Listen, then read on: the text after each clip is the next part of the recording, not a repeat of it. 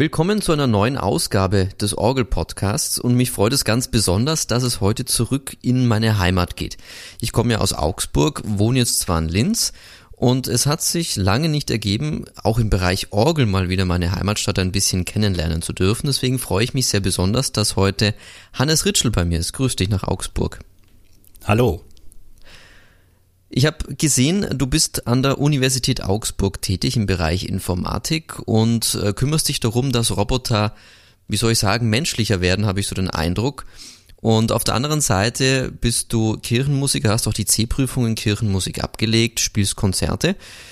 Was würdest du sagen? Brauchen wir irgendwann den ähm, Roboter an der Orgelbank, weil uns die Leute ausgehen? Oder wie gehen wir da weiter vor? Ja, ich glaube, den, den Roboter an der Orgelbank gibt's, glaube ich, sogar schon. Äh, es gibt tatsächlich schon so Aufsätze, die man auf Tasten ähm, setzen kann, die dann spielen. Ähm, aber ja, die Art von Roboter, mit der ich mich beschäftige, das sind andere Roboter, das sind soziale Roboter. Ähm, das heißt, äh, die sollen mit den Menschen interagieren auf möglich ja, intuitive Art und Weise.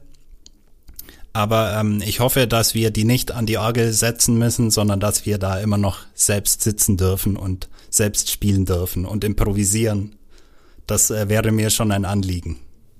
Das glaube ich dir aufs Wort. Ich kenne ja vom Ars Electronica, was wir hier in Linz haben, was ja auch so eine Vermischung von Informatik und Kunst ist, ähm, so den Bereich auch den Roboter oder die KI, besser gesagt die künstliche Intelligenz, improvisieren zu lassen.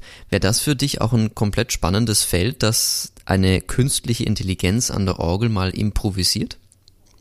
Ja, ähm, also spannend ist es sicherlich auf jeden Fall. Ähm, die Vermischung zwischen ähm, maschinellem Lernen und äh, Musik, ähm, da gibt's ja auf jeden Fall auch schon ähm, viele Projekte ähm, man kann sicherlich auch mal irgendwie was trainieren im Stile von Pierre Cocherot zu improvisieren oder so. Das äh, wäre sicherlich auch ganz interessant, was dabei rauskommt. Aber ähm, das mache ich im Moment nicht. Ähm, vielleicht später mal. Schauen wir mal. Schauen wir mal ist so der österreichische Ausdruck. Hm, dann doch lieber nicht. also im Moment übe ich erstmal noch lieber selbst. An was übst du zurzeit so? Äh, Im Moment gerade ähm, äh, Musik von Charles Tournemire, äh, Improvisationen ähm, über Ave Maris Stella und äh, die Petite Rhapsodie improvisée. Ähm, und äh, Räubke 94. Psalm ähm, spiele ich alles demnächst in einem Konzert, deshalb ähm, muss das wieder gut laufen und ähm, da habe ich noch ein bisschen ähm, ein paar Tage Zeit, um das vorzubereiten, ja. Und für alle, die sich jetzt gerade diese furchtbar komplizierten Komponisten und Stücknamen angehört haben, aber so wie ich jetzt gerade nicht viel damit anfangen kann, kannst du so ein bisschen in, ähm, ins Bild holen, was sind das für Komponisten, ähm, was zeichnet sie aus und was zeichnet vor allem natürlich die Stücke aus, die du gerade übst? Ja, also das äh, fällt so in, in mein Steckenpferd von Musik, was ich gerne spiele. Ähm, also ähm, Julius Reubke war ein äh, deutscher Komponist, ähm, ein Organist, der ähm, im Prinzip nur diese eine große Orgelsonate, der 94. Psalm, hinterlassen hat. Leider ähm, ist nämlich eine sehr gute Musik. Der ist aus dem 19. Jahrhundert. Und ähm, Charles Tournemire war ein Franzose, der auch äh, exquisit ähm, improvisiert hat. Und von dem ähm, wurden mehrere Improvisationen aufgenommen und danach träglich nochmal transkribiert in Notenform, sodass jetzt eben auch äh, jede nachfolgende Generation die Möglichkeit hat, diese Stücke praktisch nochmal nachzuüben ähm, und diese Improvisationen dann aufzuführen. Ähm, da gibt's zum Beispiel eine Transkription von, äh, ich glaube, von Maurice Duruflé. Ähm, das, was ich jetzt hier habe als Notenmaterial, ist nochmal eine andere Abschrift oder eine andere Transkription. Aber ja, das sind auf jeden Fall ähm, ja wichtige Komponisten jetzt der deutschen und französischen Orgelmusik. Also Tournemire ähm, zu der Information ist auch noch ein neuerer Komponist im Sinne von, ich glaube, ähm, 20. Jahrhundert. Also der ist, glaube ich, so an der Über Übergang von 19. zum 20. Jahrhundert angesiedelt. Müsste ich nochmal genau nachgucken, aber ähm, ja. Also kann man sagen, die spätromantischen Franzosen haben es dir angetan. Auf jeden Fall, ja. Also so ab, ab 19. Jahrhundert primär spiele ich eigentlich 20. Jahrhundert und auch so ein bisschen 21. Jahrhundert. Das ist auf jeden Fall so die Musik, die ich sehr gerne mache. Ähm, auch gerne irgendwie in Kombination, zum Beispiel jetzt irgendwie dieses Jahr hatte ich auch zweimal noch mit dem Schlagzeuger mit Nathan Ott gespielt, also Orgel plus Schlagzeug. Das geht. Ähm, da gibt's genau, da gibt's auch äh, zeitgenössische Komponisten, da gibt's auch viel für Schlagwerk oder Percussion plus Orgel. Das ist auch super spannend. Also gerade so neuere Musik, also 20., 21. Jahrhundert finde ich einfach super spannend. Finde ich gerade auch sehr spannend, wie du mir so versuchst, die Eindrücke zu schildern. Aber vielleicht, dass man sich noch ein bisschen besser vorstellen kann. Also Spätromantik ist für mich dann doch da, der sehr ähm, volle und vielleicht ein bisschen atonale Orgelklang, ja, dieses etwas mehr experimentierfreudige. Aber wie kann ich mir das 21. Jahrhundert als Orgelmusik vorstellen?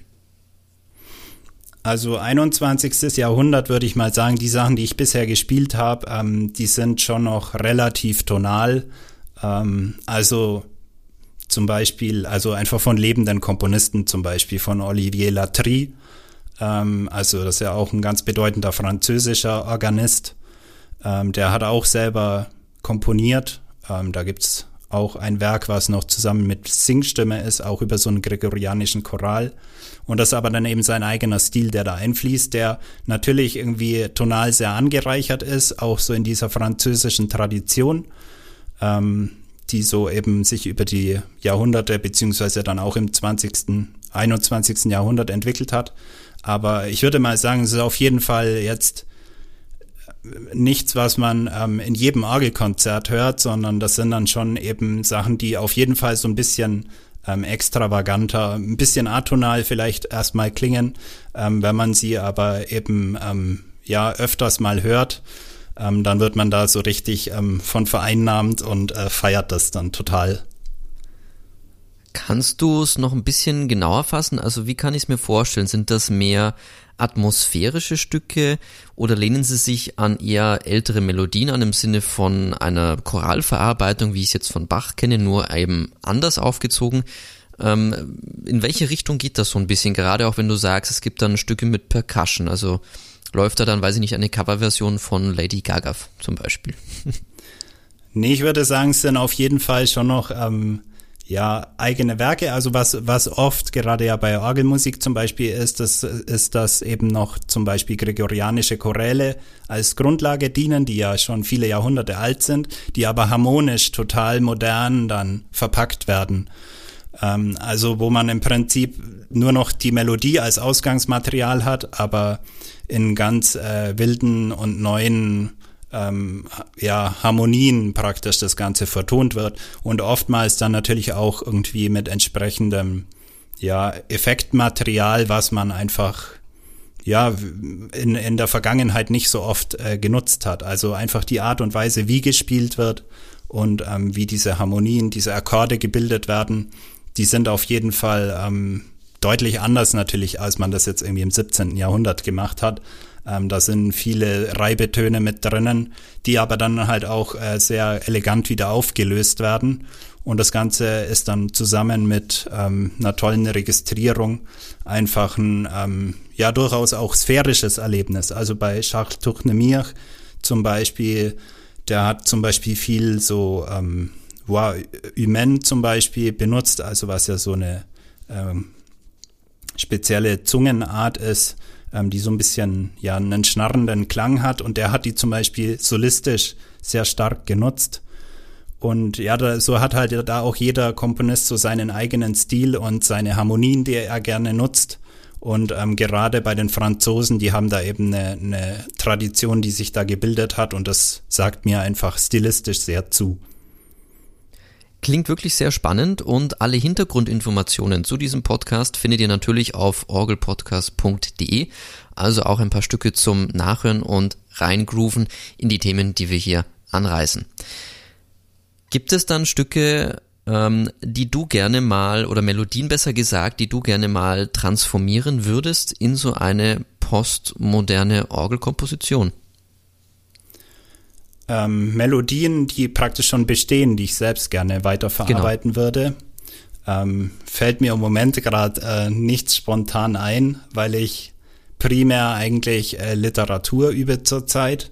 Aber selbst mal was komponieren wäre auf jeden Fall ähm, ja etwas, was ich mal wieder gerne tun möchte, ähm, wo ich mich aber dann glaube ich auch weniger an schon bestehendem ja ausrichten möchte, sondern eher ausprobieren, was mir eben selbst liegt.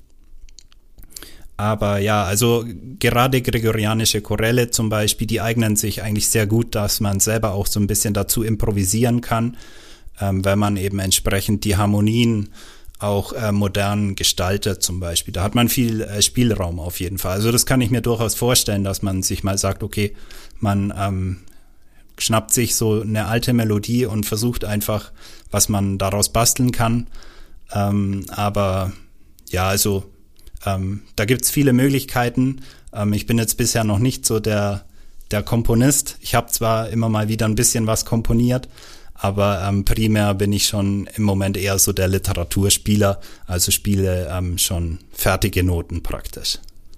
Ja, kann ich verstehen. Ähm, ich, ich, weiß nicht, ob es mir liegen würde. Ich habe es noch nie ausprobiert, aber da fehlt mir auch ein bisschen der Background zu in der Musiktheorie, um das ausprobieren zu können, denke ich. Was würdest du sagen, weil wir ja gerade so auch ein bisschen die Postmoderne angeschnitten haben und du ja auch als ausgebildeter Kirchenmusiker sicherlich auch den ein oder anderen Gottesdienst von innen gesehen hast. Denkst du, dass mehr popkulturelle Musik inszeniert durch die Orgel vielleicht etwas wäre, was die Leute mehr interessieren würde für die Musik oder anders interessieren würde? Also ich denke mal, dass ähm, ja, also moderne Musik im Sinne von Unterhaltungsmusik ähm, ist, denke ich mal, ähm, für jeden, der halt nicht gewohnt ist, ähm, andere Musik zu hören, sicherlich ein dankbarer Einstieg, sage ich mal. Es gibt ja irgendwie so neue geistliche Lieder auch ähm, in dem katholischen äh, Gesangsbuch beispielsweise, die eben auch versuchen, auch harmonisch so ein bisschen ähm, moderner zu sein und eben die Leute praktisch ähm, ja dadurch ein bisschen ähm, abzuholen an dem aktuellen ähm, Musikgeschmack. Ähm, ich selbst ähm, bin jetzt persönlich mehr wirklich so der totale Orgelfreak, sage ich mal. Also ich ähm, mag echt so diese traditionelle Orgelmusik im, im klassischen Sinne sozusagen. Also wie eben ähm, diese ganze Improvisation und ähm, die Literatur eben aufgeschrieben wurde. Ähm, das ist, glaube ich, aber in meinem Fall trotzdem eher so die Klassik-Ecke als ähm, die Unterhaltungsmusik. Was nicht ist, kann ja vielleicht noch werden in der Zukunft. Genau, ja. Also es gibt ja auch, es gibt ja auch Arrangements von allem Möglichen, wenn man jetzt irgendwie zum Beispiel auf äh, YouTube irgendwie Interstellar Pipe Organ sucht oder so. Ähm, es gibt ja super Arrangements auch von Leuten, die Soundtracks beispielsweise dann auf die Orgel übertragen haben. Ähm, ich selber spiele ja auch Arrangements von beispielsweise irgendwie Karneval der Tiere oder so ähm, Musik. Ähm, so Soundtracks an sich ähm, höre ich auch selbst viel und finde ich auch super spannend. Habe auch erst kürzlich ähm, in einem Konzert so ein äh, Auftragswerk gehört, was ich super fand, was tatsächlich äh, eigentlich wie Interstellar war, nur eben perfekt auf die Orgel zugeschnitten ähm, und ein bisschen vielschichtiger und ähm, ja eben etwas wie so eine Mischung aus Klassik und äh, Unterhaltungsmusik beziehungsweise Soundtrack-Musik. Ähm, das auf jeden Fall finde ich, da liegt sehr, sehr viel Potenzial drin und da würde ich mir auf jeden Fall wünschen, dass das mehr kommt. Das äh, ist für mich aber jetzt auch eher so im konzertanten Bereich angesiedelt. Also Musik, die man sich eben der, der Musik willen anhört und jetzt nicht zwingend irgendwie, um jetzt irgendwie in einem ähm, Gottesdienst irgendwie ein, ein, ein, ein Gottesloblied irgendwie im Stil von Hans Zimmer zu singen. Das ähm, würde, glaube ich, nicht so ganz passen. Ja, Gladiator, glaube ich, im Gottesdienst hätte eine gewisse Komik, aber würde nicht ganz reinpassen, da gebe ich dir vollkommen recht. Aber das heißt, für solche orchestralen Stücke braucht man ja auch sehr orchestrale Orgeln, also vermutlich eher die neueren Modelle oder halt die spätromantischen. Welche würden dir da einfallen, wo du sagst, das ist eine richtig coole Orgel für sowas? Also ja, ge generell würde ich mal sagen, so dreimanualige Instrumente ähm, sind generell, denke ich, gut geeignet, wenn man so ja eher orchestrale Musik oder sinfonisch-romantische Musik machen möchte. Zwei Manuale haben meistens so ein bisschen das Problem, dass man viel umregistrieren muss. Ähm, aber generell, also es gibt äh, natürlich sehr viele ähm, schöne Instrumente, je nachdem. Ähm, hier in Augsburg zum Beispiel gibt's viele schöne Instrumente, ähm, sowohl zweimanualig wie auch dreimanualig, wie auch viermanualig. Ähm, klar, da ist natürlich ähm, die, die große Orgel in der Ulrichsbasilika mit zwei mal 32 Fuß und irgendwie acht bis zwölf Sekunden Nachhall, glaube ich. Ähm, ein echter Hinhörer, würde ich mal sagen. Das sollte man auf jeden Fall mal gehört haben. Ähm, also so ein Tutti dort ist auf jeden Fall ähm, ein Erlebnis, das durch Mark und Bein geht. Ähm, aber es gibt natürlich ähm, auch in sehr vielen Kirchen sehr schöne Instrumente. Also zum Beispiel irgendwie in St. Moritz, St. Elisabeth, St. Thaddäus. Ähm, da gibt's also St. Georg, ähm, ganz viele Instrumente, die echt schön klingen und jetzt bald demnächst, also ab morgen, auch ähm, die Orgel im Kongress am Park, die gerade ähm, ja saniert wurde und die dann morgen eingeweiht wird. Und da bin ich auch schon ganz gespannt, weil ich selbst habe dieses Instrument auch noch nie gehört. Seitdem ich in Augsburg bin, war diese Orgel ähm, nicht mehr bespielbar und die wurde jetzt sehr umfangreich modernisiert, saniert, überholt, hat einen neuen Spieltisch erhalten und dementsprechend ähm, ist es sicherlich ein neues Instrument, was es wieder zu entdecken gibt hier in Augsburg, für jeden, der mal gerne in Augsburg Orgelmusik hören möchte. Da hast du einen sehr spannenden Punkt angesprochen. Und auf orgelpodcast.de findet ihr sowohl den alten Spieltisch wie auch den neuen, den du dankenswerterweise für uns fotografiert hast. Die Kongresshalle ist im Grunde ja ein größeres Konzerthaus und ich muss gestehen, wir sind da beide das gleiche Baujahr. Ich habe diese Orgel auch noch nie gehört. Sie war immer irgendwo hinter den Holzpaneelen verkleidet. Und ich bin wirklich auch selber gespannt, wie sie klingen wird. Fand aber, wenn ich ehrlich bin, den neuen Spieltisch ein bisschen karg. Der ist auf jeden Fall so im, im, im Stile der, ja, dieses, dieses Saals dort auch gehalten. Also von den Materialien her passt er natürlich gut zur Orgel. Ähm, von dem Stil her passt er sich auch gut in diesen Raum dann an, weil dieser Raum hat auch so ein bisschen Schrägen und ähm, der passt sich einfach gut jetzt so in diese, dieses Gesamtbild von diesem Saal dann mit ein. Ähm, der alte Spieltisch war ja direkt an dem Instrument angebaut. Ähm, der neue ist dementsprechend so ein äh, freistehender Spieltisch, den man auch dann natürlich beliebig im Raum platzieren kann auf der Bühne. Ähm, sicherlich ist es immer Geschmackssache. In dem Fall ist es einfach sehr schlicht und äh, man hat irgendwie die Registerwippen. Es ist alles Notwendige, was man als äh, Organist irgendwie braucht, immer sofort zur Hand, denke ich. Ähm, und dementsprechend äh, denke ich, da geht es auch einfach um so eine gewisse Schlichtheit, damit es jetzt irgendwie in dem Bauwerk sich auch entsprechend wieder ähm, ja geeignet ja in das Ganze integriert. Ja, diese neuen freistehenden äh, Spieltische sind dann modern. Also in der Elbphilharmonie ist es ja so, im Wiener Dom ist es so. Also ich glaube, das ist einfach gerade der neue Trend. Genau, also allgemein finde ich super, wenn es sowas überhaupt gibt.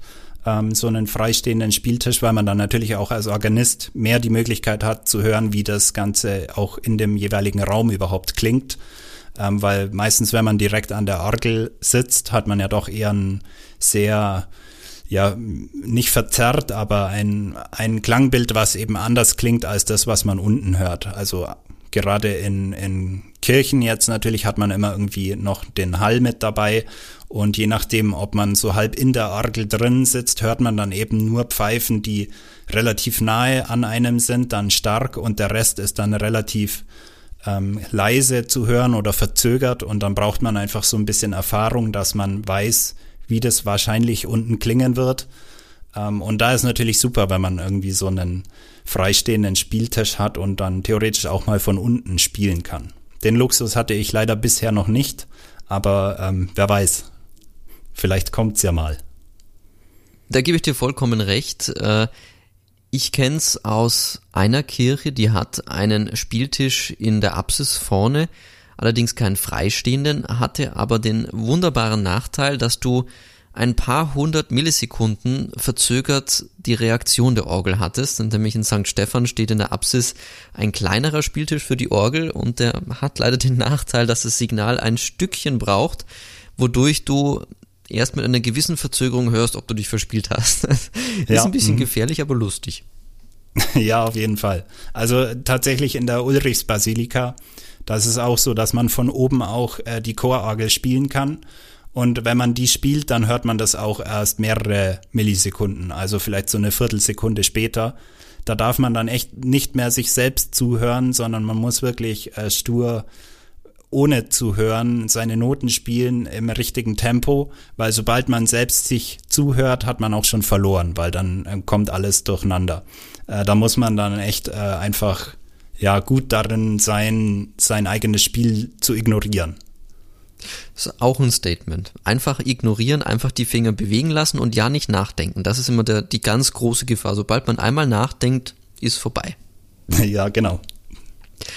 Die Ulrichs Basilika finde ich auch sehr schön. Ich kann mich noch an, glaube ich, einen Auszug erinnern. Es ist schon sehr, sehr lange her. Und es ist eine bombastische Orgel. Wo würdest du sagen, sitzt man in der Ulrichs Basilika am besten, um den maximalen Klang ähm, über sich ergehen lassen zu können? Also ich selbst äh, sitze meistens so im, ja, so zwei Drittel Höhe ungefähr oder so Mitte ungefähr. Ich Weiß nicht, ob das jetzt der perfekte Platz ist, aber es ist immer, finde ich, ganz gut, wenn man noch so ein bisschen direkten Klang hat, aber natürlich auch nicht irgendwie un direkt unter dem Instrument sitzt, weil dann hat man meistens auch nur irgendwie so den indirekten Klang, der eben über die Reflexionen zurückkommt. Das heißt so, ja, in der Mitte eigentlich oder so vorderes Drittel sitze ich meistens und da finde ich klang das immer super. Ein Instrument, was ich tatsächlich in Augsburg etwas schwächer finde, es ist zwar schön, aber für die Größe der Kirche durchaus, naja, so mittel. Ich muss gestehen, die Augsburger Domorgel, da hätte ich mir mehr erwartet. Ich weiß nicht, wie es dir da geht.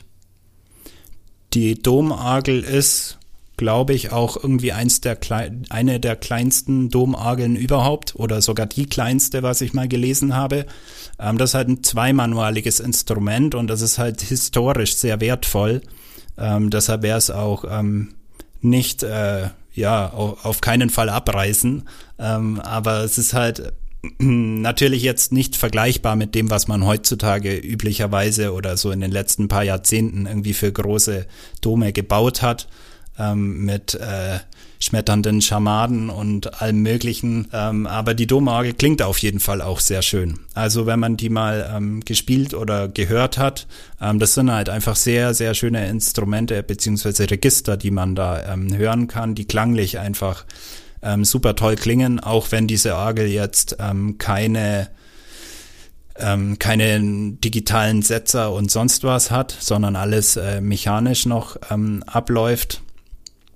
Aber ähm, ja, der Klang ist schön. Ähm, die ist jetzt sicherlich nicht so laut, wie wenn man jetzt beispielsweise irgendwie in der Ulrichsbasilika Tutti spielt. Das ähm, kann man dort nicht erwarten, aber es ist trotzdem ein sehr, sehr schönes Instrument. Ich durfte leider nie drauf spielen, aber fast. Also knapp daneben ist auch vorbei. Du hast recht, ja, es ist ein sehr schönes Instrument. Wir haben gerade so ein bisschen den Klang angerissen und gerade wenn man französische oder postmoderne Stücke übt, braucht man natürlich auch entsprechend Möglichkeit, sie zu üben. Und das kann natürlich nicht nur in den Kirchen passieren, sondern auch, ich denke, zu Hause bei dir. Und wir haben uns ja im Vorfeld ein bisschen unterhalten, beziehungsweise kennen uns über Pipes and Posts, wenn ich richtig informiert bin. Ja. Und ähm, auch dort ist es ja so, in dieser ganzen Orgel-Community wird ja sehr viel mit Hauptwerk gearbeitet als virtuelle Orgel, sei es jetzt zu Hause oder vielleicht sogar in kleinen Kirchen. Und dein, ähm, deine Motivation war ja zu sagen, naja, Hauptwerk kostet ja was und es gibt aber viele auch kostenlose Open Source Projekte, mit dem ich auch sehr, sehr weit komme. Und da hast du mir was Schönes zusammengestellt. Genau, also Hauptwerk ist sicherlich eine super Software. Ähm, sie ist aber auch sehr kostspielig. Ich selbst habe sie jetzt noch nie benutzt. Ähm, ich selbst benutze Grand Org. Ähm, das ist jetzt eine freie Software, also die ist sowohl Open Source wie auch ähm, von der Lizenz her so, dass ich sie praktisch für jeden Zweck benutzen kann, den ich möchte. Ähm, und ähm, diese Software kann man eben auch benutzen, um zu üben. Also ich benutze die immer, wenn ich übe und ich habe eigentlich noch nie irgendwie das Bedürfnis gehabt, jetzt irgendwie mehrere hundert Euro für Hauptwerk auszugeben, weil für mich persönlich ist das Üben wirklich einfach ähm, ja, was Handwerkliches. Also ich muss irgendwie die Noten in meine Finger und in meinen Kopf reinbekommen und ich ähm, tu da jetzt auch nicht stundenlang dann umregistrieren oder das einspeichern, weil wenn ich das Ganze irgendwie in einem Konzert spiele, dann muss ich das sowieso für dieses jeweilige Instrument komplett neu einregistrieren. Da nützt mir das dann auch nicht viel, wenn ich das zu Hause für irgendwie Sample Set XY schon bei mir selbst einregistriert habe. Es ist sicherlich super, weil diese ähm, Sample-Sets, die es auch für Hauptwerk gibt, die sind natürlich neuerdings oder die, die es in den letzten Jahren gab, die sind schon sehr, sehr beeindruckend teilweise auch. Aber jetzt, wenn es wirklich um das Üben geht und ähm, nicht um das Aufnehmen, um das Ganze jetzt irgendwie auf YouTube hochzuladen, dann kann man auch definitiv Grand Org benutzen und ich würde jedem empfehlen, der vielleicht vor der Entscheidung steht, kaufe ich mir irgendwie eine Hauptwerklizenz einfach mal Grand Org auszuprobieren und zu schauen, ob einem das nicht genügt. Auf orgelpodcast.de findet ihr auch alle Links zu diesen Softwarepaketen. Was ich persönlich, also ich nutze Hauptwerk tatsächlich und habe so ein Monatsabo genommen, was für meine Verhältnisse dann am kosteneffizientesten ist. Und ähm, ich weiß nicht, was du zu Hause hast. Ich habe jetzt eine kleine Viscount-Orgel bei mir stehen, die ich halt dann mit MIDI bediene. Was nutzt du? Ich habe auch so ein digitales äh, MIDI-Interface, also in dem Fall ist in dem Ding selbst gar keine Klangerzeugung mehr eingebaut, ähm, sondern ich habe wirklich nur so ein dreimanualiges, äh, praktisch ja so ein Tastaturblock und ähm, ein Pedal dazu und eine kleine Bank und so Metallständer, so dass man das Ganze auch wieder gut umziehen kann, ohne ein riesen Möbel transportieren zu müssen. Und äh, das kommuniziert auch einfach per MIDI mit meinem Computer und dort läuft eben Grand Org. Das muss man dann einmalig für das jeweilige Sample-Set einrichten, dass man irgendwie auf seine Setzer-Pistons Zugriff hat, ähm, seine Kombinationen damit einspeichern kann. In meinem Fall habe ich eben kein ähm, Display noch mit dabei stehen, auf dem jetzt diese Software angezeigt wird, sondern ich habe einfach so einen MIDI-Pad-Controller mit 64 Pads und ähm, da habe ich einfach so leuchtende Pads, die ich dann praktisch in unterschiedlichen Farben konfiguriert habe, so dass ich dann weiß, okay, ähm, meine roten Pads sind die Zungenstimmen, meine Orangen sind irgendwie die 8 Fuß, blau ist 4 Fuß, äh, Türkis ist 2 Fuß. Ähm, und dementsprechend, ähm, ja, mehr oder weniger benutze ich einfach diesen Pad-Controller zusammen mit diesem MIDI-Interface und über Grand Org wird dann der Klang produziert. Aber das heißt, du hast dir dein Übungsinstrument quasi selbst gebaut. Also du hast dir die Tastaturen oder Manuale gekauft, hast das Pedal gekauft, dann irgendwie zusammengestöpselt und letztlich so an den PC rangebracht. Das, also ich habe das äh, so fertig gekauft, also das konnte man praktisch sich selbst zusammenstellen, ähm, welche Komponenten man da haben muss. Ich habe jetzt nicht so wie einer deiner vorangegangenen Gäste das Ding wirklich selbst irgendwie digital ja, midifiziert und ähm, selbst zusammengebastelt dann. Ähm, ich habe keine Controller irgendwie programmiert oder so, um das Ganze MIDI-fähig zu machen.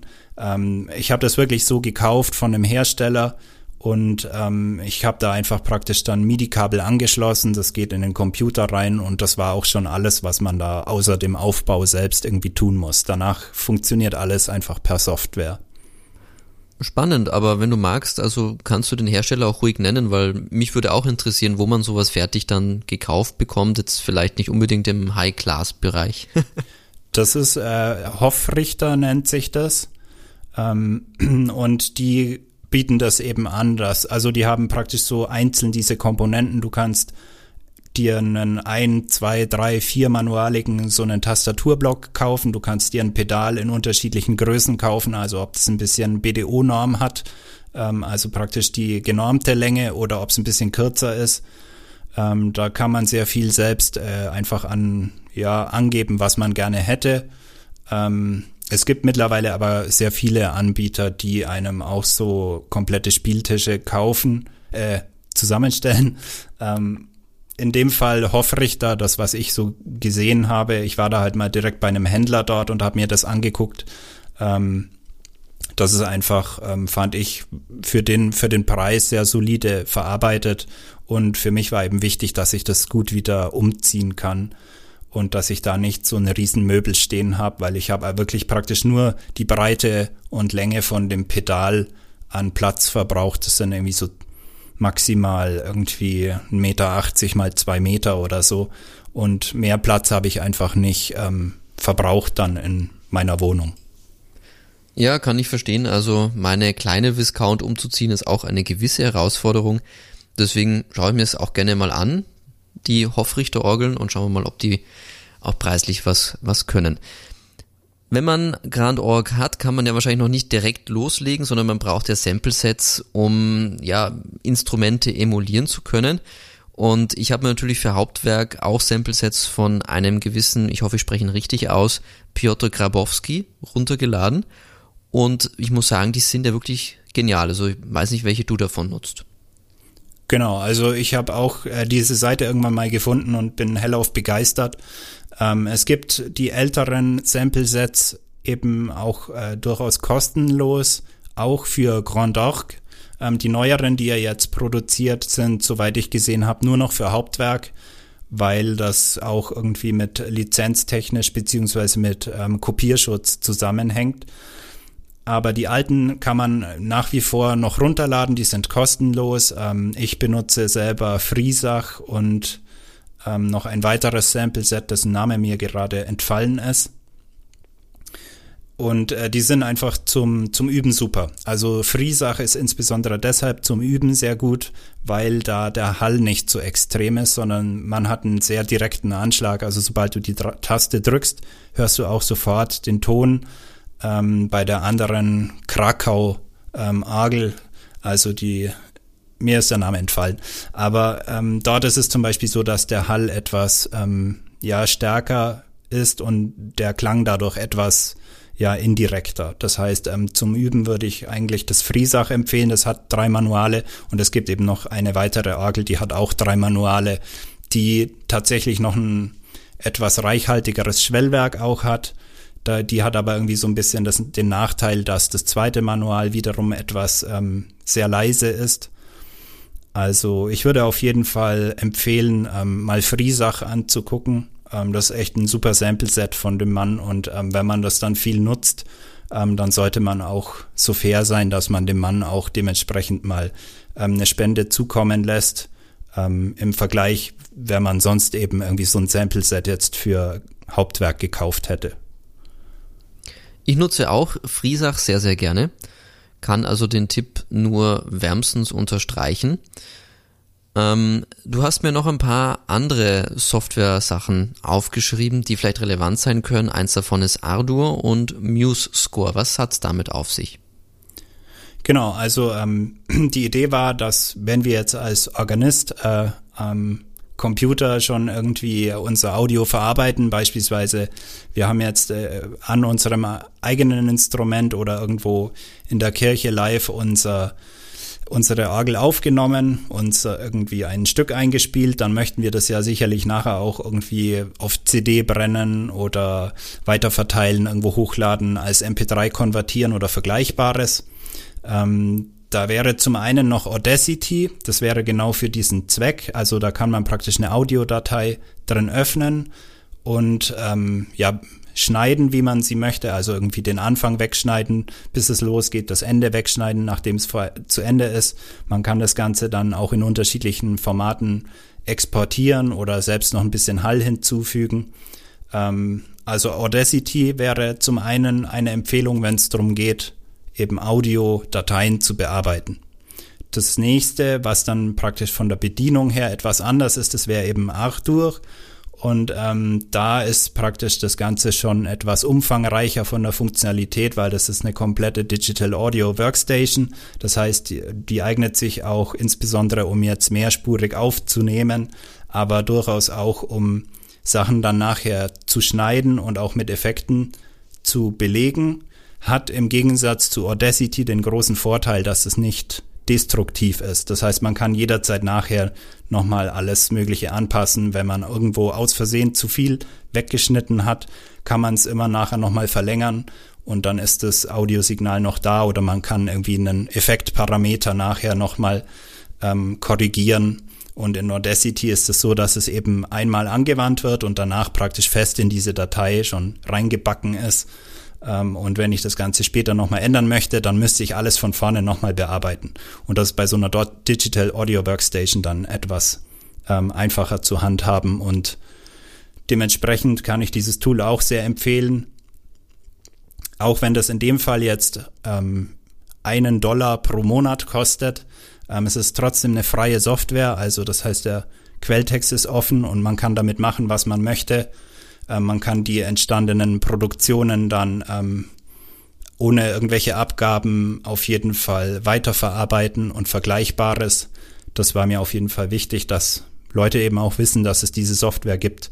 Das ist also durchaus ein Profi-Tool, was man für Audioverarbeitung benutzen kann. Und das ist sicherlich auch für eine CD-Produktion Vergleichbares nützlich. Wenn man jetzt selbst beispielsweise schon irgendwelche Plugins hat für Effekte oder so, dann ähm, wird sich auf jeden Fall dieses Tool auch anbieten. Also wie gesagt, Audacity und Ardour für alle, die praktisch das entstandene oder aufgenommene Audio noch irgendwie weiterverarbeiten möchten. Und was ist dann Muse Score? MuseScore ist eine hervorragende Software, um Noten zu notieren, also für Notensatz. Da gibt es ja auch diverse ähm, kommerzielle Größen wie ähm, Finale und Sibelius etc. Das heißt, das ist im Prinzip ähm, wie äh, Finale oder Sibelius nur als freie Software. Ähm, das heißt, man kann diese Software ähm, kostenlos runterladen, man kann sie benutzen und ähm, sie hat sich auch in den letzten ja, zehn Jahren oder wie lange es das schon gibt, ähm, so gut weiterentwickelt, dass ich echt sagen muss, Hut ab. Das ist so super, was da auch rein optisch ähm, an Notensatz herauskommt. Ähm, ich werde auf jeden Fall nie mehr irgendwie eine andere Software benutzen, weil das eigentlich alles ist, was ich irgendwie bisher jemals gebraucht habe, steckt schon in dieser freien Software auch mit drinnen. Zusätzlich hat die Software eben den Vorteil, dass sie ähm, auch wiederum ähm, Open Source ist, dass man keine Lizenzen abtreten muss. Es ist irgendwie keine Shareware, die man nur 30 Tage lang benutzen kann oder es ist kein Abo-Modell, sondern es ist wirklich eine freie Software. Und äh, dementsprechend würde ich auch jedem empfehlen, der jetzt ähm, sich Gedanken macht, sich äh, ein kommerzielles, proprietäres Produkt zu kaufen, erstmal MuseScore anzuschauen, weil gerade auch was Orgelnoten betrifft, ähm, das ist innerhalb von wenigen Mausklicks hat man eine eigene Partitur mit Orgelsystem, zweimal Manuale, einmal Pedal und dann geht man einfach her, gibt seine Noten entweder über sein MIDI-Keyboard oder seine Orgel oder den digitalen Spieltisch ein oder mit der Maus. Dann kann man dementsprechend noch irgendwelche Akzente und sonstige musikalische Elemente hinzufügen und das Ganze später als PDF exportieren. Ist also auf jeden Fall sehr zu empfehlen, sich diese Software auch mal anzuschauen. Und natürlich gilt das nicht nur für Organisten, sondern für alle Musiker, die's, ähm, die irgendwie mit Notensatz zu tun haben, die mal eigene Werke aufschreiben möchten oder zusammen mit anderen ähm, gemeinsam etwas schreiben möchten. Auch dafür ist es natürlich sehr nützlich, weil dann alle die gleiche Software nutzen können und das eben auch kostenlos ist, beziehungsweise man tut auch der Gemeinschaft was Gutes, wenn man dann solchen Projekten auch finanziell was spendet. Vielen Dank für die tolle Zusammenstellung. Alle Links findet ihr nochmal auf orgelpodcast.de samt Kurzbeschreibung, damit ihr wisst, was sich dahinter verbirgt. Und ja, ich unterstütze auch die Initiative Open Source Software und immer eine kleine Spende dalassen. Das nützt auf Dauer wesentlich mehr. Weißt du eigentlich irgendwie, wie man solche Sample-Sets aufnimmt oder erstellt? Also das wäre für mich jetzt zum Beispiel auch so ein Thema, was mich brennend interessieren würde, ob man da wirklich jede einzelne Pfeife wirklich aufnimmt oder wie das genau funktioniert. Leider weiß ich das auch nicht. Äh, das würde mich tatsächlich auch sehr interessieren. Ähm, aber ja, also ich glaube, in den allermeisten Fällen wird tatsächlich ähm, jede Pfeife für sich aufgenommen und dann auch irgendwie aus verschiedenen Positionen. Aber wie das im Detail abläuft, ähm, weiß ich leider auch nicht. Aber es wäre eine sehr gute Idee für ein weiteres Thema, das Orgel-Podcast, falls das schon mal jemand gemacht hatte, hätte. Das würde mich auch sehr interessieren. Also, wenn ihr jemanden kennt, der jemanden kennt, der jemanden kennt, meldet euch gern bei mir. Ähm, das wäre auf jeden Fall ein richtig cooles Thema für den Orgel-Podcast.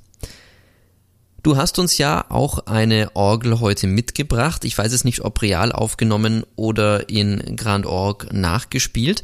Vielleicht magst du sie mal kurz vorstellen. Ja, das ist die ähm, Orgel in St. Nikolaus in Immenstadt im Allgäu, also im, ganz im Süden von Deutschland.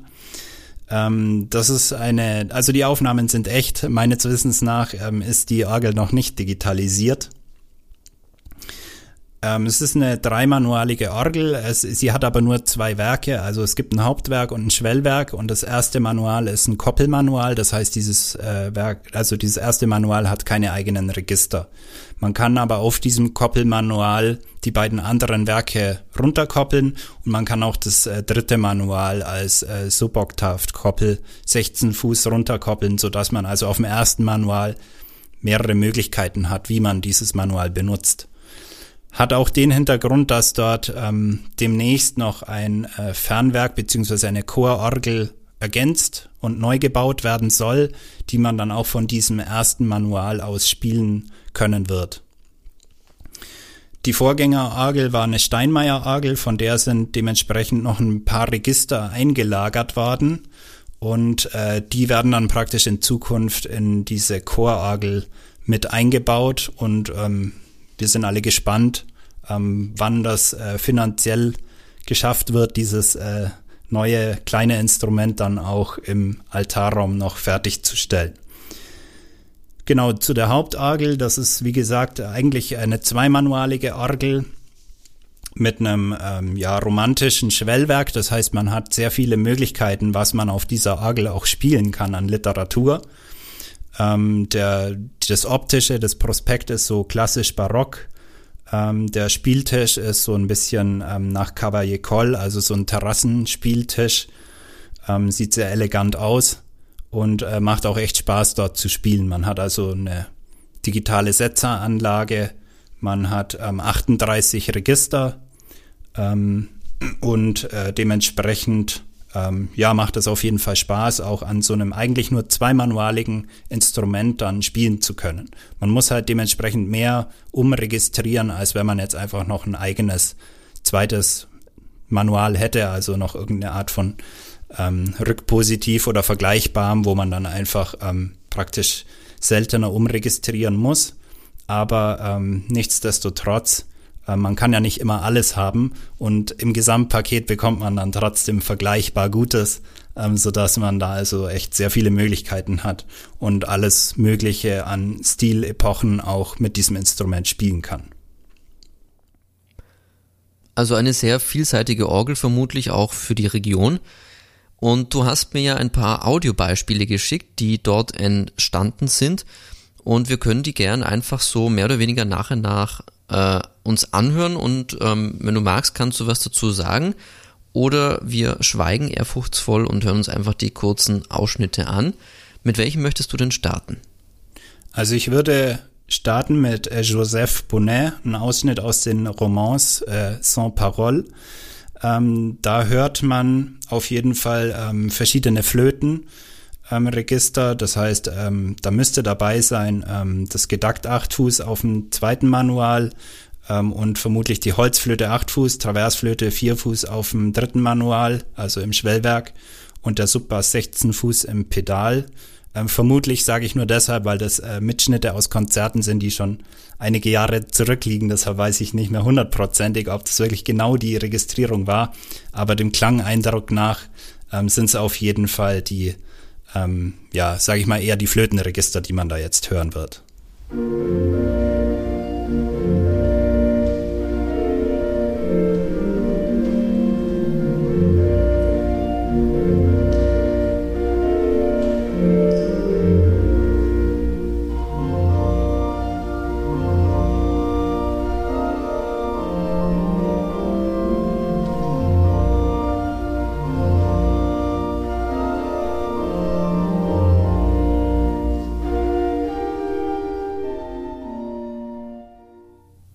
Das war jetzt soweit der Ausschnitt von Joseph Bonnet. Ja, klang sehr lieblich, hatte ich den Eindruck. Genau, das ist äh, sehr gefällige Musik ähm, und ähm, auch zart registriert, ähm, zusammen mit dem Hall ähm, führt das ja halt zu einem sehr homogenen Klang dann unten im Kirchenschiff. Das nächste Aber es klang wäre, für mich so, als käme so ein bisschen auch von oben. Also es war jetzt nicht genau, so die also Mitte also, der, sondern es, es ist auch von unten aufgenommen, ja. Mhm. Also es ist unten so aus der Mitte ungefähr stammt die ähm, Aufnahme eher schon weiter vorne. Also es ist schon relativ indirekt der Klang. Okay, verstehe. Und welche Beispiele hast du uns noch mitgebracht, die eine ganz andere ja, Tonalität zeichnen?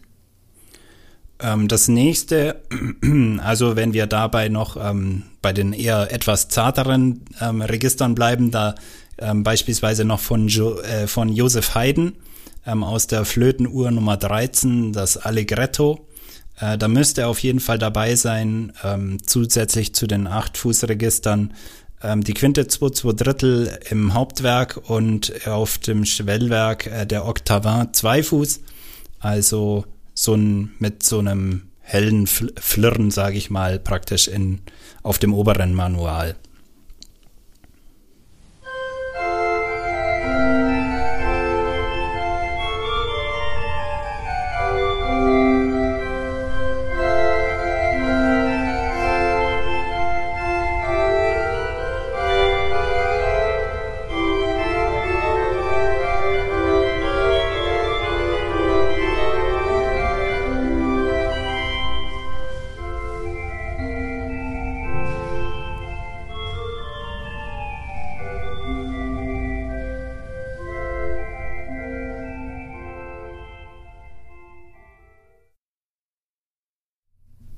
Das klang jetzt ein bisschen nach fast Mozart, würde ich sagen. Also ich habe mich so ein bisschen so rein von der Musik daran erinnert gefühlt.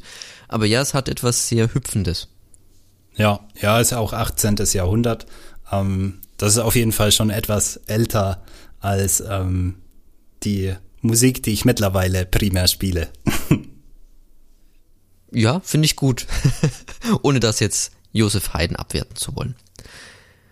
Und dann sehe ich, hast du uns Charles Marie Wieder auch mitgebracht? Genau, ähm, aus der sechsten Orgelsinfonie, der dritte Satz, Anfang vom Intermezzo. Da hört man jetzt vor allem äh, die Grund- und Zungenstimmen. Das heißt, äh, im zweiten Manual auf dem Hauptwerk müsste da die Trompete 8 Fuß dabei sein und im dritten Manual die Trompette Harmonique und vermutlich die Oboe 8 Fuß. Dementsprechend, ähm, das ist jetzt eben ein sehr ähm, von Zungen geprägter Klang. Das ist auch genau das, was äh, Vidor da in der Partitur vermerkt hat als Angaben.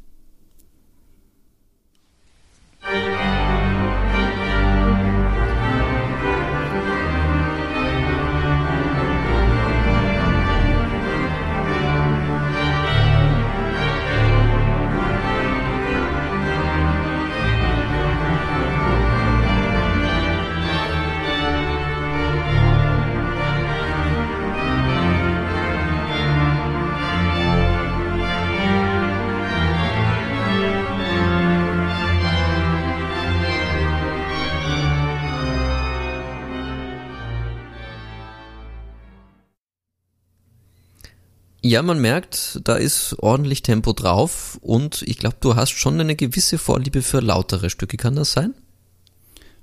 Ich habe auf jeden Fall nichts dagegen, wenn es mal ein bisschen lauter wird, ja. Merkt man. Und jetzt haben wir noch zwei verbliebene Sachen. Ich würde vorschlagen, eines hören wir uns noch an und das längere ähm, geben wir ganz an den Schluss zum Durchhören an den Orgel-Podcast ran. Ja, wunderbar. Also ähm, hier wäre jetzt noch aus dem auch schon zu Anfang genannten 94. Psalm. Ähm, da hört man jetzt äh, im, im Pedal die Bombarde 16 Fuß mehr oder weniger solistisch. Das heißt, äh, die Manuale haben jetzt äh, sehr, also das sind praktisch die allermeisten 8 Fuß Register ähm, gezogen, um so einen sehr dicken und ähm, ja ich sag mal, dämonischen Klang ein bisschen, ähm, ja, zu erzeugen, der einfach, ähm, ja, sehr ein bisschen, ein bisschen drückt auch. Ähm, dann ist es nämlich auch ein sehr, ähm, ja, gedrückte Stimmung jetzt in diesem Teil von diesem Werk. Und dazu kommt dann praktisch äh, im Pedal solistisch diese 16 Fuß Posaune mit dazu. Und das hört man jetzt äh, in diesem Ausschnitt äh, ganz gut.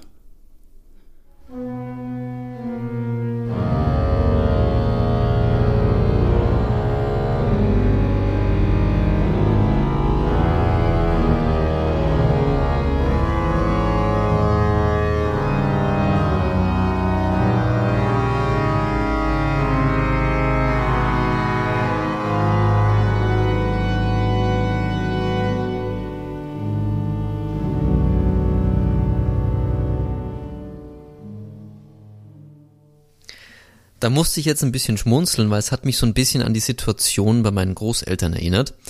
Ähm, 18 Uhr, kein Licht, Bayern 4 Klassik lief und man wusste nicht, dass es lief und da kam dann auch so Musik und ich habe mich ein bisschen gefürchtet. Ja, ja.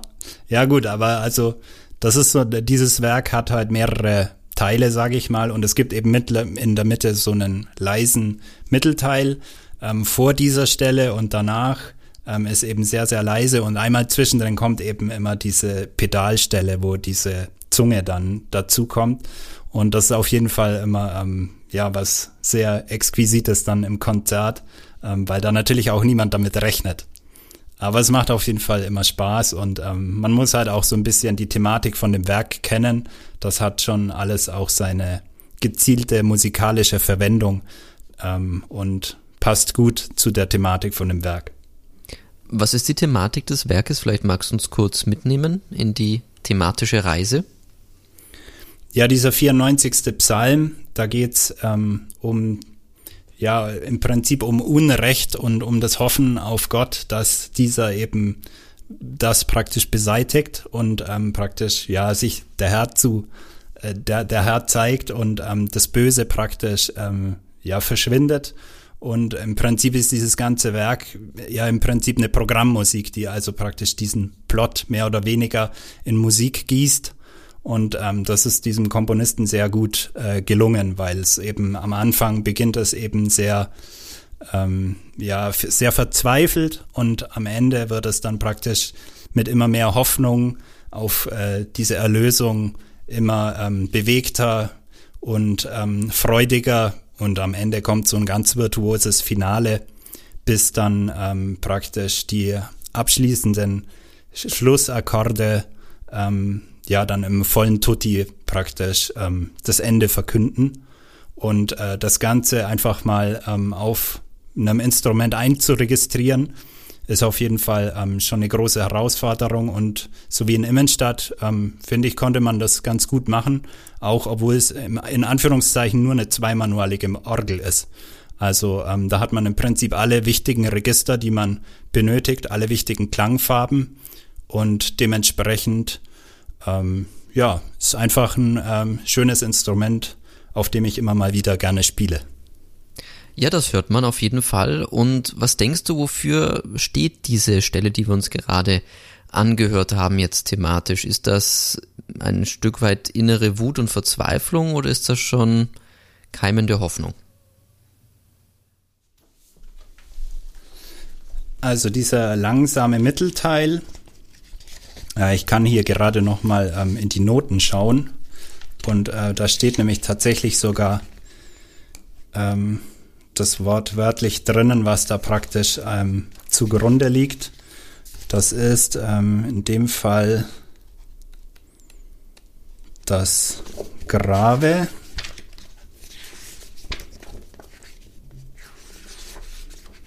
Adagio.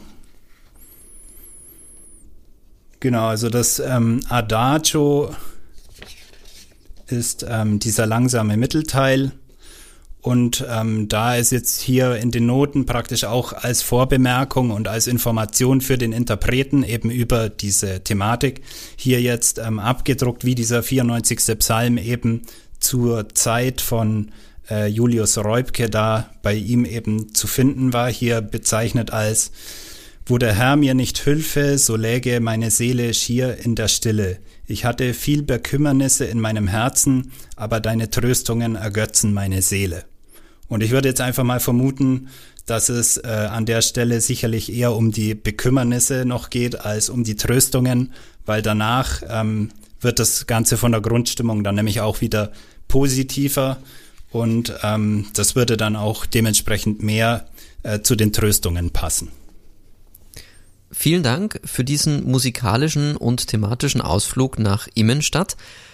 Gibt es denn, wenn wir jetzt ein bisschen auch ähm, in die Zukunft schauen, quasi was du auch als Musiker erreichen möchtest, jetzt für dich nächste Etappen, die du dir vorgenommen hast, nächste Stücke, Komponisten?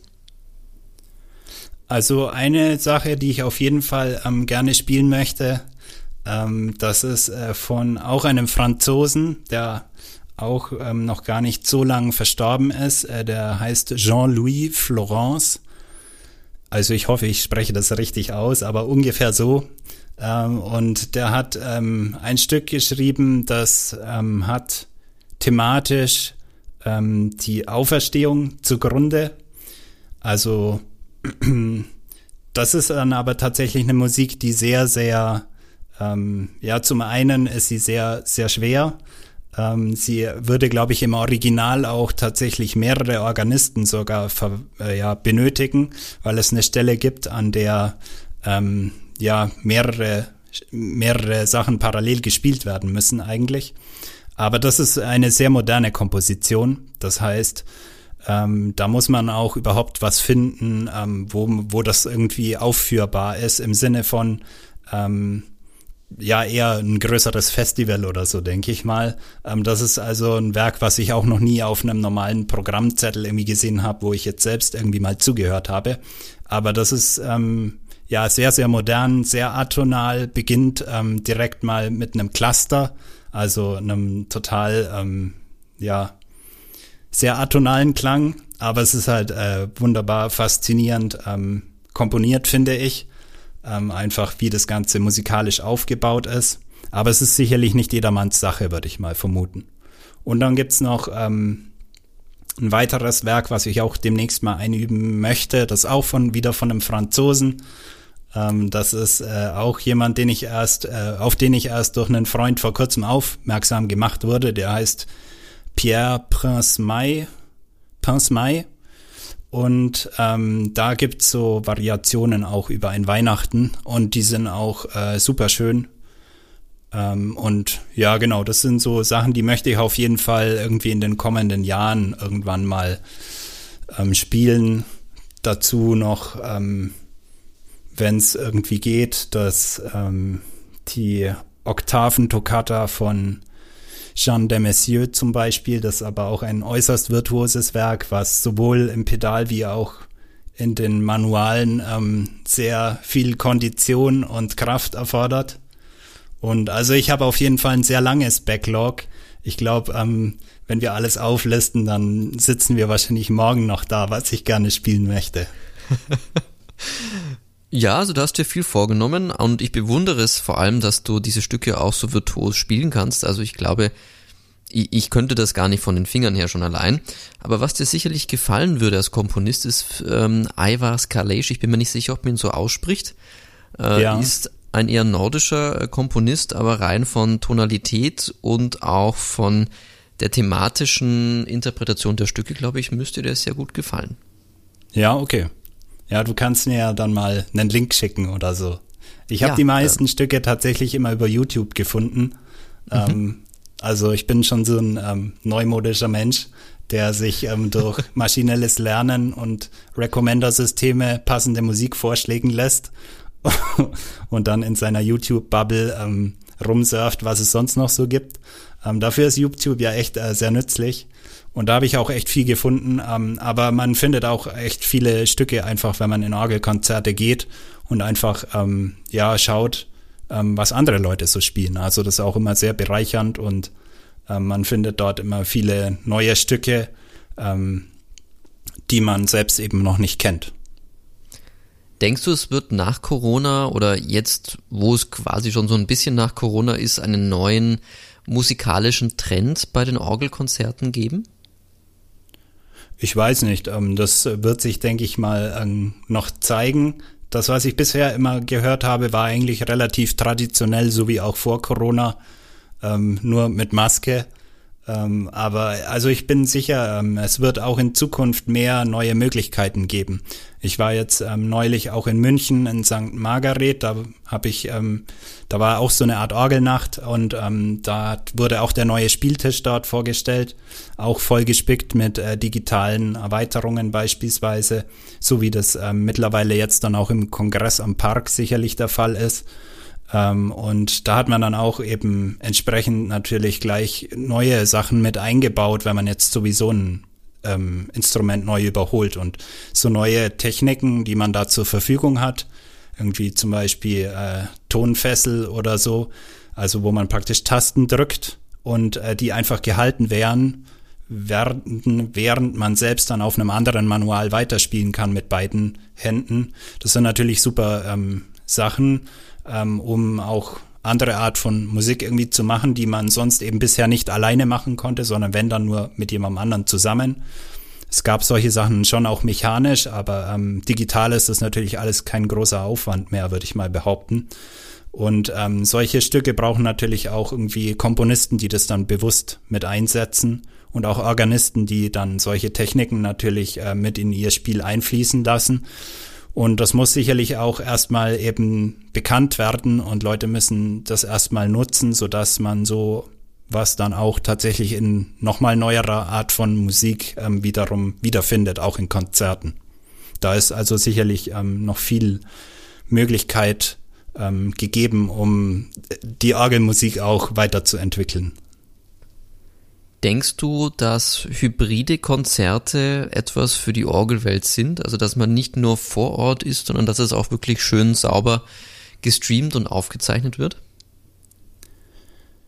Also, ich denke mal auf jeden Fall, dass es irgendwie eine Möglichkeit ist, ähm, um auf jeden Fall auch ja Leute mit dran teilhaben zu lassen, die einfach äh, räumlich nicht vor Ort sein können ähm, es gibt es ja auch schon in rein digitaler Form. Ich selbst weiß jetzt nicht, in wie, Fällen, wie vielen Fällen das tatsächlich auch schon hybrid genutzt würde, aber es ist sicherlich eine gute Möglichkeit, ja.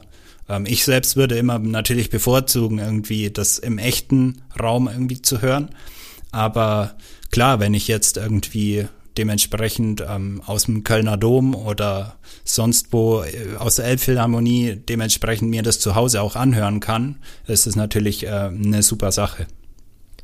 Vielleicht braucht es ja einfach noch das entsprechende Virtual Reality Equipment, äh, wie es die Gamer nutzen mit Brille und 3D-Kopfhörer.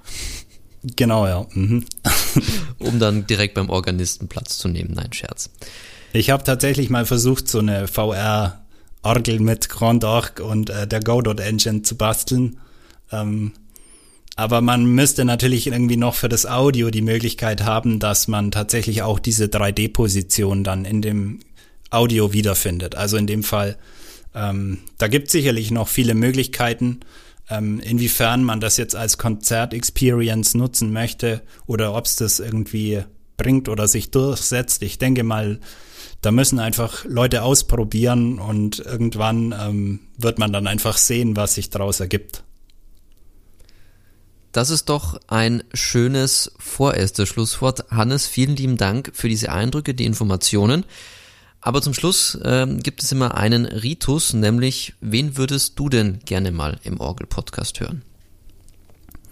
Ja, ich war jetzt auf diese Frage schon vorbereitet, weil ich auch die anderen Folgen gehört habe und schon wusste, dass die kommt. Ähm, deshalb habe ich mir jetzt mal überlegt, wie man, ähm, wie man das eingrenzen kann, weil es natürlich sehr viele, sehr gute Leute gibt, äh, von denen man sicherlich auch sehr viele interessante Inputs äh, mitnehmen könnte. Aber ich habe mir jetzt einfach mal so gedacht, ähm, wenn ich selber jetzt irgendwie ähm, den Orgel-Podcast höre, was mich interessieren würde, jetzt auch vielleicht im Hinblick auf Leute, die ähm, dementsprechend überlegen, ob sie auch irgendwie Argel studieren sollen oder nicht. Wäre da einmal das Thema Argel studieren. Ähm, da kenne ich jetzt zum Beispiel hier in Augsburg konkret ähm, den Marius Herb, der auch der noch sehr jung ist, aber auch schon in St. Elisabeth Organist ist, der Konzertfach Orgel und Kirchenmusik studiert. Ähm, der macht also aktuell noch seinen Master. Der kann sicherlich ähm, viel über das äh, Studium an sich berichten und was man da los so lernt, was man da spielt, ähm, worauf es da ankommt, ähm, was so die Voraussetzungen sind. Und ähm, in dem Zusammenhang wäre sicherlich auch noch ähm, ein sehr interessanter Input, ähm, zum einen von Marius Beckmann aus St. Georg und von Moritz Unger aus Neuses, ähm, weil die beide in Frankreich, in Paris studiert haben und dort natürlich auch so diese französische Art zu improvisieren gelernt haben. Und ähm, ich persönlich mag das sehr, sehr gerne. Und auch das, denke ich mal, wäre sehr interessant, wie jetzt zum Beispiel so ein Studium in Frankreich abläuft und worauf ähm, die Franzosen jetzt bei der Orgelmusik speziell Wert legen, wie sich das entwickelt hat und wie eben so eine Improvisation überhaupt aufgebaut ist und so weiter.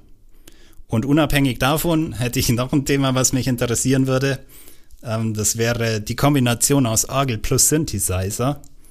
Ähm, ich habe da immer mal wieder ähm, von Matthias Rehfeld, den ich zwar bisher selbst noch nicht persönlich kenne, ähm, auf YouTube oder auf Facebook so ähm, Sachen gesehen, der also sehr viel komponiert, auch für Orgel plus Synthesizer, also die Kombination aus Orgelmusik plus elektronischer Musik. Finde ich selbst auch sehr spannend und ich denke mal, auch das wäre vielleicht ähm, mal so thematisch ähm, ein super Ausflug und ähm, würde viele neue Inputs auch mit sich bringen.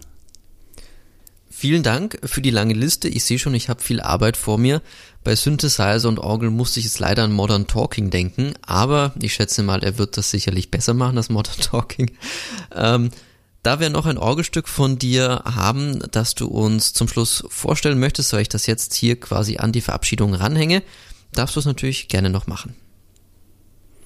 Genau, also das letzte, was es zu hören gibt, das ist ähm, von Jehan Alain, die Litanie. Ähm, da hört man jetzt die Immenstädter Orgel nochmal ähm, bis zum Tutti. Also zu Beginn ist noch viel Grundstimmen, also zu Beginn mehr oder weniger, ähm, zuerst kommt die Trompete, ähm, dann ähm, wird das Ganze so über die Zeit immer wieder weiter aufgebaut. Das heißt, die Mixturen kommen irgendwann mit dazu. Im Schwellwerk ist meistens relativ viel schon registriert, das heißt, es ist schon ähm, relativ stark ähm, ja klanglich besetzt von Anfang an, aber ähm, es ist ein sehr virtuoses und finde ich ähm, sehr ja ähm, fesselndes Stück, wenn man eben ähm, moderne Harmonien und diese französische Orgelmusik sehr gerne mag. Aber ähm, an der Stelle möchte ich mich auch noch herzlich ähm, für die Einladung zum Orgel-Podcast bedanken und ähm, ich hoffe auch auf ähm, viele weitere spannende Episoden und wünsche dir da auch schon mal viel Erfolg und Spaß, ähm, dass deine zukünftigen Gäste ähm, gut mit dir kooperieren und ähm, es viele weitere Folgen geben wird. Vielen lieben Dank, Hannes, mach's gut und wenn ihr Feedback habt, schreibt mir auf orgelpodcast.de. Bis bald.